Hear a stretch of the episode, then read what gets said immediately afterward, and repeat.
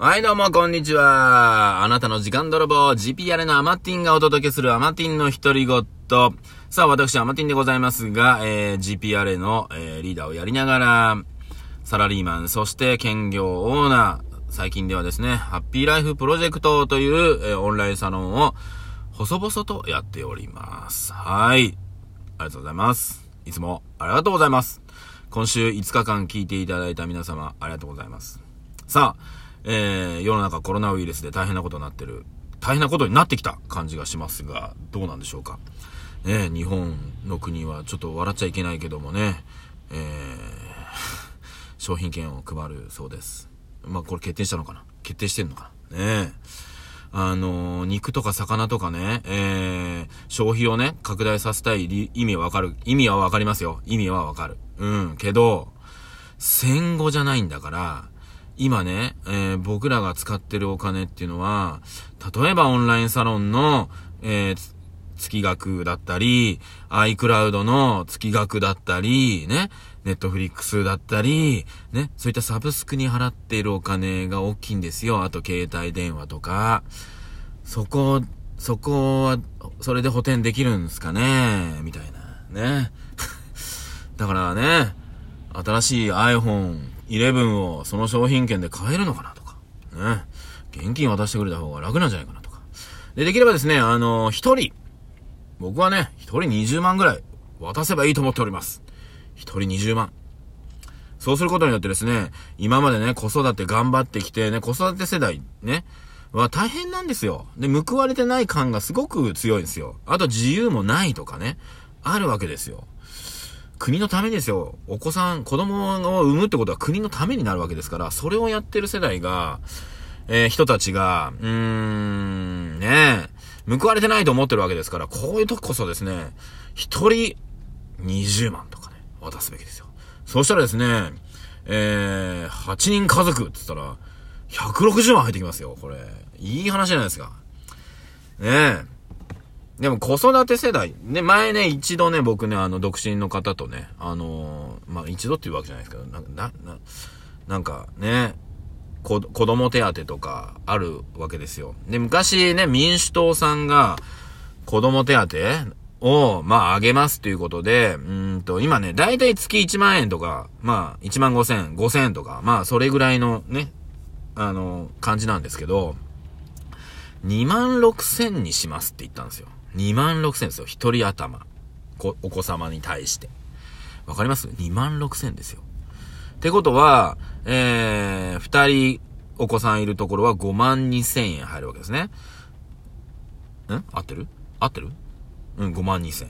で、それが、まあ、4ヶ月に1回入ってくるので、ね？4ヶ月に1回20万ぐらい振り込まれますよっていう話だったんですよ。そりゃね、民主党が政権交代しますよ、そりゃ。ほりゃ、俺、あの時押したもん。何でもいいから2万6千になるんだったらね、子育て世代が助かるぞと。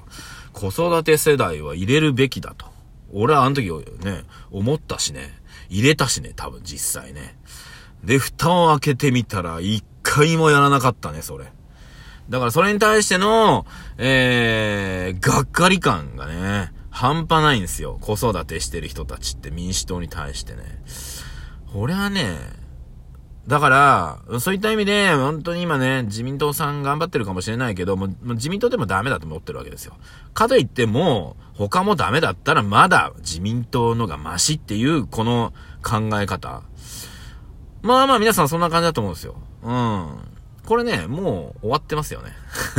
終わってる。うん。ねなので、できればですね、あのー、民主党さん、あ自民党さんね、できればですね、あのー、ね、森友学園はどう、まあ、ね、その話よりもですね、ちゃっちゃとですね、あのー、どうでもいいお金をですね、しっかりと国民に回してください。早く国民のこと考えてください。あの、ね、選挙の票のことばっかじゃなく、ね、確かに70代、60代の方がね、皆様に入れてるから自民党は変わんないわけですけど。ね。はい。まあ、それをね、じっくりと、今回ね、見させていただきますというとこですよね。若い方ね、特に。うん。どういう風にするかね。えー、はい。まあ、楽しみましょう。うん。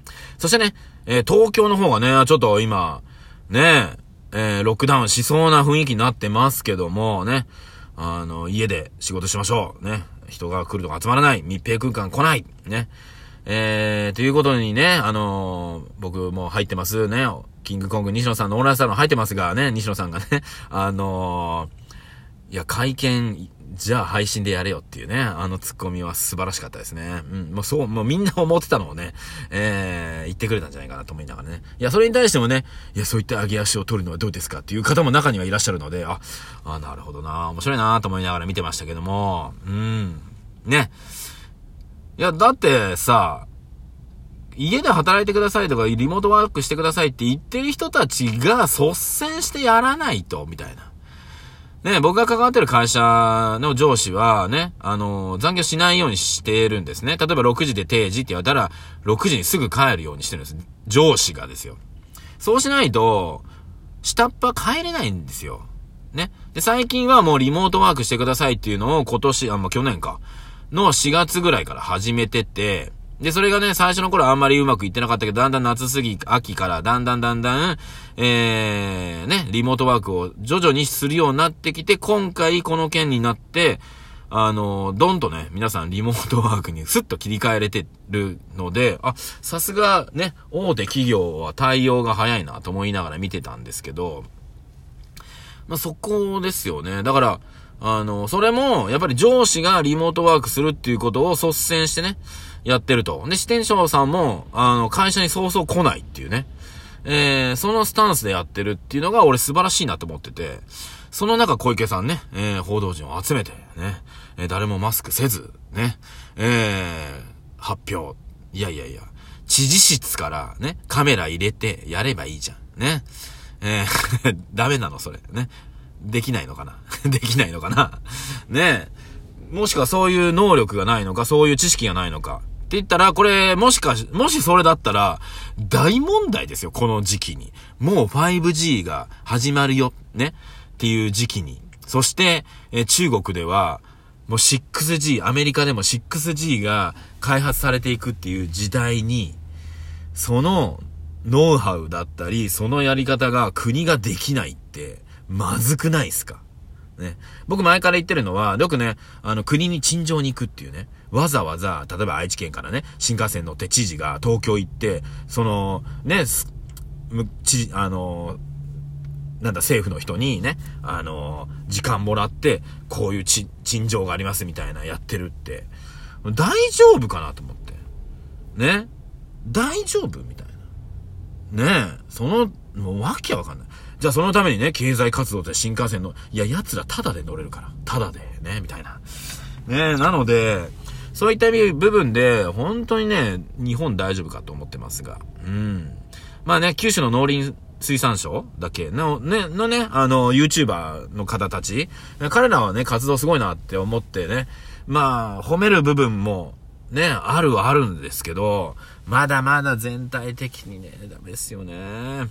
かといってね、じゃあ僕は何できるかって言ったら、そんな大事をね、日本を変えるなんてことは、まあまあ僕は言えないので、えー、僕は僕と僕の周り、えー、を、えー、ちょっとずつね、え、変えていけたらいいなと思ってます。まあ僕の力で変えれるわけじゃないんですけど、気づいてもらえたらいいかなと思ってます。ね。で、今ね、リモートワークっていう表現でね、えー、しておりますが、ね、あの、まあ、変な話、あのー資産型収入っていうのを僕はね、提唱しております。簡単に言ったら、えー、ベーシックインカムみたいな話です。ベーシックインカム的に入ってくるってことですね。だってベーシックインカムって別にさ、何かしたからもらえたわけじゃないじゃないですか。ね。とりあえずあげますと。毎月あげますっていうのがベーシックインカムですから。えー、そう、それ、全く一緒ではないんですけども、ちょっとね、あのー、例えば不動産の家賃収入っていうのも、家建てて、まあ、アパートを作ってとか、で、何人か入ってもらって、それが回ったらさ、あのー、収入になるわけじゃないですか。最初はね、作るために働くけども、ね。で、作っておお客さんが入って回ってくれたら、あとはそこをメンテナンスしていくのが今度仕事に変わっていくわけじゃないですか。そういった収入の入り方を僕は資産型収入という表現するんですが、それをまあ持ってるか持ってないかだけで今回だいぶ変わってるんじゃないかなと思ってます。で、僕の場合、そのね、がっつりは入ってないんですけど、そういった収入があるので、ちょっと、うーん、楽、楽なんですよ。で、サラリーマンもやりつつ、自営業もやりつつ、まあそういった方、資産型の収入のオーナー、まあオーナーという表現しますけど、僕の場合、えー、オーナー収入みたいなのが、あ入ってくると。まあそのオーナー収入が、うーんと、まあ、普通の主婦がですね、週3でバイト、パート、するよりはもらってますっていうだけの話なんです。